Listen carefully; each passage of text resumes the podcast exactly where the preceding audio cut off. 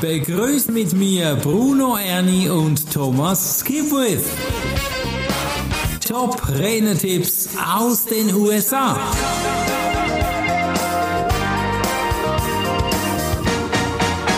Herzlich willkommen zum letzten Podcast 2020. Es ist Dezember und wir haben die letzte Ausgabe. Und die letzte Ausgabe ist immer was ganz Besonderes, denn wenn, wenn etwas zu Ende geht, dann steht etwas Neues vor der Tür.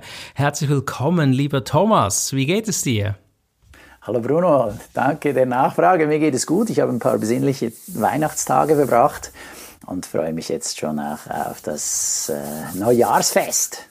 Genau, Neujahr ist auch bei uns angesagt. Wir haben auch ein besinnliches Weihnachtsfest genossen.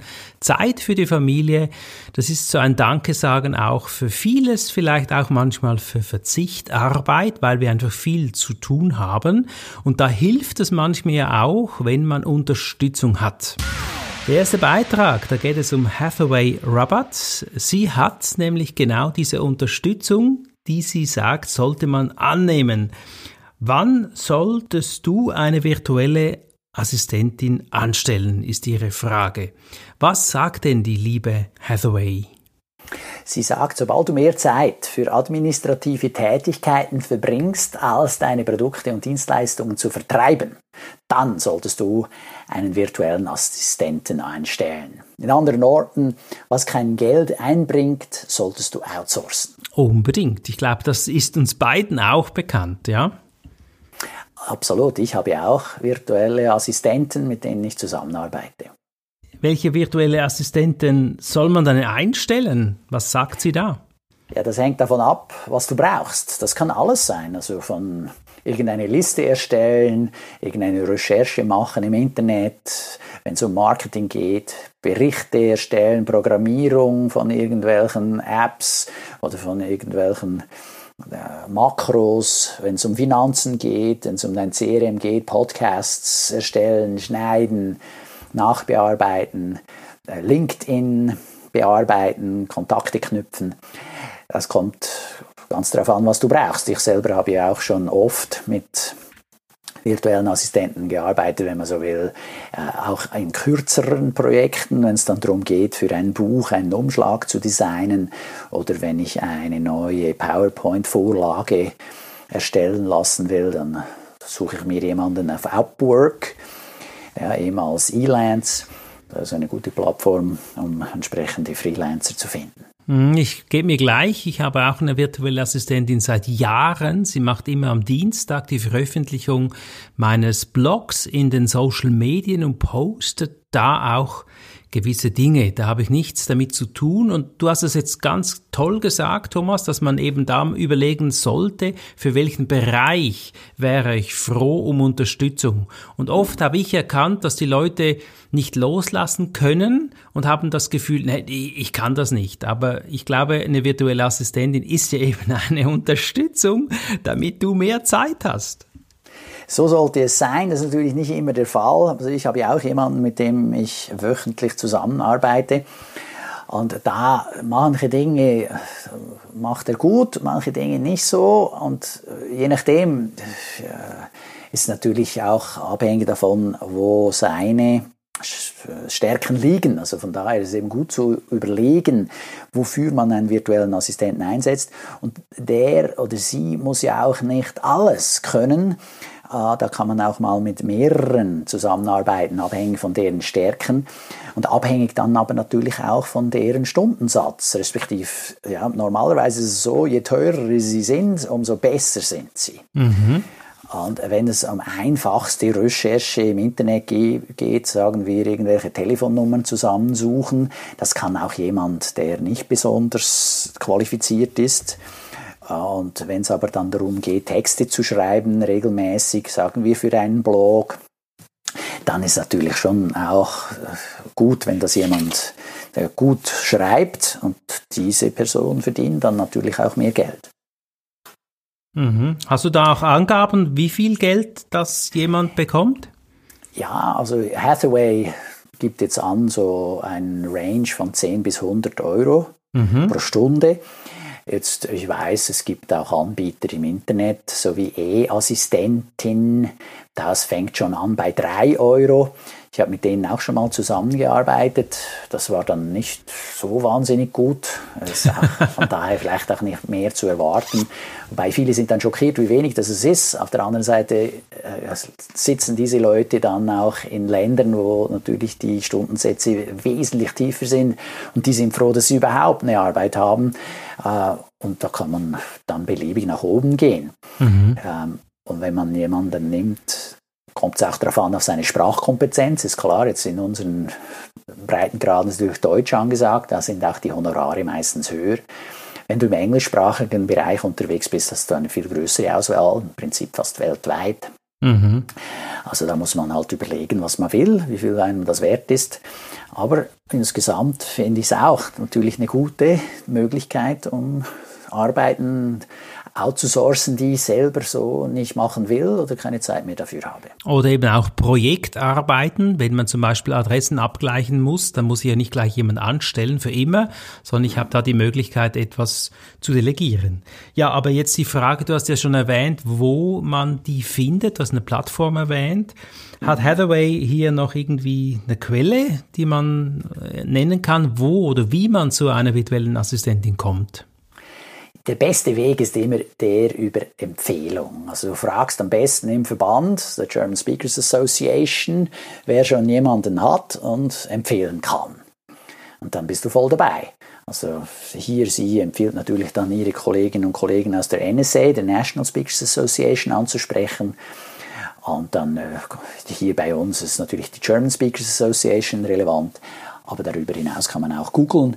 Also wie gesagt, E-Assistentin oder Strandschicht sind zwei große Anbieter. Und dann gibt es noch x andere, auch kleinere Personen, die das machen, auch Einzelfirmen, die sich als virtuelle Assistenten im Internet anbieten. Mhm. Was ist der denn da? Startschuss, mhm. Der Startschuss für dieses ganze virtuelle Arbeiten war das Buch Die äh, die vier Stunden Woche, nicht vier Tage Woche, sondern vier Stunden Woche. Mhm. Vielleicht erinnerst du dich, das ja, war ja. ein Bestseller vor ein paar Jahren und der hat eben da so richtig auf das aufmerksam gemacht. Das war auch mein Startschuss, um das auszuprobieren. Und seither mache ich das. Das ist fantastisch. Mhm, schön. Also etwas delegieren, um selbst mehr Zeit zu haben. Ich habe dieses Jahr, ich habe es auch schon öfters erwähnt, auch Mitarbeiter eingestellt, die sind dann dauerhaft auf der Lohnliste und immer hier. Das ist natürlich nochmal eine andere Nummer. Wenn du das machen kannst, dann hast du noch mehr von, aber musst du gut planen. Und das ist beim virtuellen Assistenten, finde ich das einfach super. Es ist günstiger, viel günstiger natürlich. Und eben Projektarbeiten sind dann selbst Läufe und du hast selbst mehr Zeit und die vier Tages, vier Stunden Woche, jetzt komme ich auch noch mit vier Tage. Vier Stunden Woche ist wirklich ganz eine tolle Absicht, wenn man die in den Fokus nimmt. Ja, wie viele Stunden arbeitet sie denn für dich etwa im, in der Woche, Thomas? Äh, bei mir ist es ein Er. Er arbeitet zehn Stunden im Monat fix und darüber hinaus nach Bedarf. Ah, okay, das ist auch eine Möglichkeit. Gut organisiert. Danke für deine Einsicht. Hm, gerne.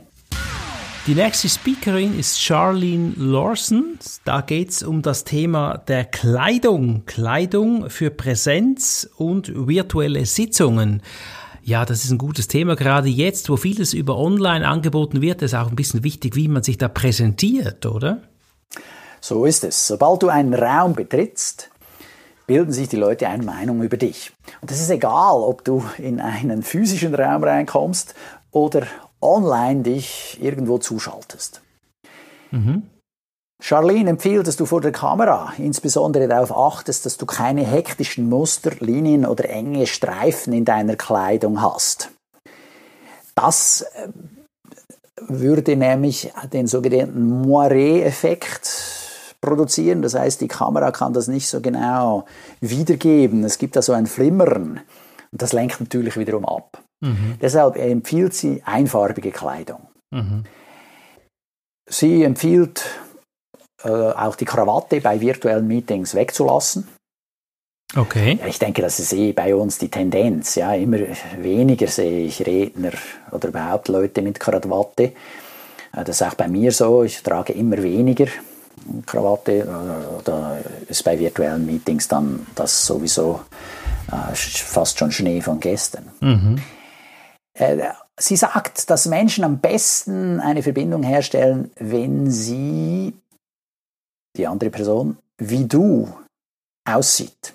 Aha. Also wenn man sich mit dir identifizieren kann. Mhm. Ja, ich meine, ich stelle das bei mir fest, da bin ich möglicherweise oder ziemlich sicher vorurteilsbeladen, aber wenn ich jetzt so einen sehe, der von irgendwie Heavy Metal Symbolen geprägt ist mit Lederjacke mhm. und Nietengurt mhm. und irgendwie ein großes Piercing in der Nase und dann noch am ganzen Körper hat er Tattoos dran, dann bin ich schon äh, eher äh, negativ voreingenommen. Mhm. Ich meine, das kann ein super Mensch sein, aber ich habe da Mühe, ja. Mhm. Und äh, das denke ich geht ganz vielen so. Mhm. Da ist es die Überlegung meines Erachtens sehr wert, zu sagen, ah, okay, ich passe mich da bis zu einem gewissen Grad an. Und dann werden, wird die Verbindung mit der anderen Person einfacher sein. Es ist ja auch immer so, ja, der, der erste Eindruck, den du von jemandem kriegst, ist der oder das, was du siehst. Unbedingt. Und über die Erfahrung, über die Jahre hast du eben schon auch Erfahrungen gemacht und dann entstehen dann entsprechend auch solche ja, ersten Eindrücke und, ja, wenn man so will, Vorurteile. Nur äh, wenn man ganz anders daherkommt, muss man erstmal diese Vorurteile beim Gegenüber abarbeiten. Und das kann man sich teilweise dann eben auch sparen. Mhm, genau. Ja, also, also so angezogen sein, dass man passt, das finde ich schon ganz wichtig. Das ist das Pacing bei NLP oder das Synchronisieren. Ich war neulich mit Stefan Dudasch, den kennst du ja auch, an einem Seminar. Wir haben ein Seminar gemacht über Marketing. Mhm. Und der war wirklich gut angezogen, ja. Der hatte eine gute, guten Restaurant und er sagte er mir, hat das sich schneidern lassen. Ist denn das eine gute Idee? Was sagten da Sie dazu? Ja, ich meine, wer sich den Schneider leisten kann und will, sieht natürlich professioneller aus. Also ich habe auch mehrere Anzüge, die sind maßgeschneidert. Ich habe Hemden, die sind maßgeschneidert. Mhm. Das sieht einfach nochmal gut aus. Wichtig ist, dass es bequem ist. Ja, und dann äh, lohnt sich eben schon äh, auch mal in einen Schneider zu investieren. Es ist auch nicht so, dass ich äh, alle zwei Monate einen neuen Anzug brauche. Nein. Mhm. Äh, das bleibt, ja, das ist äh, werthaltig. Und sie sagt, ganz klassisch, man soll einen schwarzen Gürtel mit schwarzen Schuhen tragen und nicht das abwechseln mit braunen Schuhen. Da würde jetzt ein Italiener wahrscheinlich äh, dagegen halten. Das habe ich oft erlebt. Ja, die haben einfach äh, hellbraune Schuhe auch schon mal an zum schwarzen Gürtel. Aber ja, klassisches Schwarz-Schwarz oder Braun-Braun. Die Kleidung muss gebügelt sein, das ist für mich selbstverständlich fand es interessant, dass sie es sagt. Offenbar hat sie die Erfahrung gemacht, dass es Leute gibt, die mit ungebügelten Kleidern daherkommen. Ja. Aber das ist auch so ein Element, das eben zur Ablenkung beiträgt. Ja, Absolut, Versuch, ja. Äh, gut auszusehen, gut dich anzuziehen, auch online. Ja. Und dass die Damen sollen darauf achten, dass die Unterwäsche nicht zu sehen ist. Mhm. Äh, das hat auch Ablenkungspotenzial. Und äh, berücksichtige bei deiner Fahrwahl auch dein persönliches Branding. Wow, das ist schon das i-Tüpfchen, wenn man da die Kleider nach dem Branding anzieht. Das finde ich super cool, wenn man das machen mhm. kann. Und da hat es natürlich schon jetzt gewisse Aussagen drin, da gehe ich von aus, das ist selbstverständlich. Also gebügelte Hemden. Also das ja, sollte man wobei erwarten. offenbar ist das nicht für alle selbstverständlich, weil sie nicht das Glück hatten, dass ihnen von zu Hause aus schon solches mitgegeben wurde. Mhm. Und äh, wem dieses Glück nicht äh, zuteil wurde, der muss halt dann schauen, dass er sich zum Beispiel bei Elisabeth Motsch, eine Kollegin aus der GSA, dann helfen lässt, wie es vorteilhafter ist, mhm. dass man sich anzieht oder wie man sich ja, von seinem Aussehen her dann eingibt. Genau, es gibt ja auch die Farbstilberatung. Ich sehe das immer wieder. Das wäre für viele Redner eine gute Idee, das mal zu machen. Mal gucken, welche Farbe geht zu meinem Gesichtstyp. Und da sieht dann einfach das Gesicht kräftiger aus, brauner, stärker, gesünder. Wer das nicht kennt, kann es mal googeln und sollte sich hier wirklich eine Beratung mal reinziehen. Das ist wirklich, wirklich, wirklich gut. kann sie ja nur empfehlen. Tom Singer ist unser letzter Speaker hier in diesem Podcast. Ich habe das Gefühl, Thomas, dieser Podcast wird ein bisschen kürzer als die anderen. Ich glaube, bei Tom Singer geht es irgendwie um Podcast. Was ist denn das Thema bei ihm? Ja, wie üblich gibt es einen Wechsel des Moderators mhm. von Voices of Experience. Genau. Der neue Chef dort wird Tom Singer sein. Ah. Der neue Podcast, von dem wir ja diese Ideen aus den USA beziehen, wird nicht mehr Voices of Experience heißen, sondern Speakernomics. Hey, weißt du was, da fällt mir auf, lieber Thomas, wir waren da ein bisschen voraus. Ich glaube, die haben sich an uns orientiert, oder? Vielleicht kann man es so sagen. Oder auch nicht.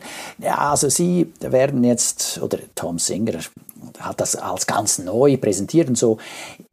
Wir werden sehen, wie das rauskommt. Ab Januar geht's los. Ich bin mhm. gespannt. Der Name ist auf alle Fälle schon mal vielversprechend. Sie wollten mit dem Namenswechsel darauf hinweisen, dass es eben um einerseits Redner geht, aber eben auch um Economics, ja, also mhm. um die ganze Wirtschaftlichkeit, dass mhm. man da ja auch was verdienen muss, soll mhm. und will. Und deshalb wird es dann in seinem neuen Format so sein, dass er gleich zu Beginn von den Beiträgen jeweils zwei Tipps abholen wird, mit denen man gleich in die Umsetzung gehen kann. Oh, da bin ich mal und, gespannt. Ja, genau. Und weniger um die Geschichte desjenigen, mit dem er das Interview führt und woher der kommt und welches waren die Schwierigkeiten, sondern gleich umsetzbare Tipps will er da rausziehen, damit das noch äh, bessere Umsetzungsfähigkeit hat, sodass man dann gleich in die Tasten greifen kann oder was immer es dann ist, um noch mehr Erfolg zu haben. Also noch also sind besser, wir gespannt. Noch knackiger, noch ja. mehr Top-Tipps aus den USA. Da sind wir gespannt. Unsere bisherige, unsere bisherige Moderatorin Crystal Washington gibt ab, äh, ab nach mhm. 18 Monaten und Tom Singer wird ab Januar übernehmen. Okay, das ist super. Ja, das redet mich gerade, Thomas, seit welchem Jahr machen wir diesen Podcast jetzt schon? War das 2014? Ist es wirklich wahr? Es ist so. Ja, wir machen das schon seit sechs Jahren. Und ja, es macht immer noch Spaß, sind immer noch tolle Tipps dabei. Und du glaubst es nicht, aber steter Tropfen hüllt den Stein, das gilt auch bei mir. Ich bin dabei, jetzt ein CRM einzuführen. Also jetzt tatsächlich, ja, so oft habe ich das jetzt als Tipp gehört mhm. von diesen Interviews in diesen Tipps aus den USA. Und ich mache das jetzt. Jetzt musst du aber noch sagen, welches. Für welches hast du dich entschieden? Ich habe mich für Zoho CRM entschieden. Mhm, warum? Für verschiedene Gründe. Ich habe dann auch ein bisschen rumtelefoniert und dann kriegst du 20 verschiedene Meinungen und 20 verschiedene Produkte, Software empfohlen. Und uh, unter anderem hier habe ich auch gute Sachen gehört. Äh, es ist vor allem ein großer Unterschied, ob du auf Mac arbeitest oder auf Windows. Und bei Zoho ist eine Sache sicher auch der Preis. Also sie haben in einem Paket drin ganz verschiedene Möglichkeiten, was die alles anbieten. Äh, ich hoffe, es sei alles ausgereift, wir werden sehen. Aber Schwierigkeiten gibt es immer bei Software-Einführungen. Mhm. Von daher spielt es fast keine Rolle. Äh, was mir hier gut gefällt, ist, es ist gehostet in der EU. Mhm. Also die Daten liegen in der EU, da bin ich äh, DSGVO-konform.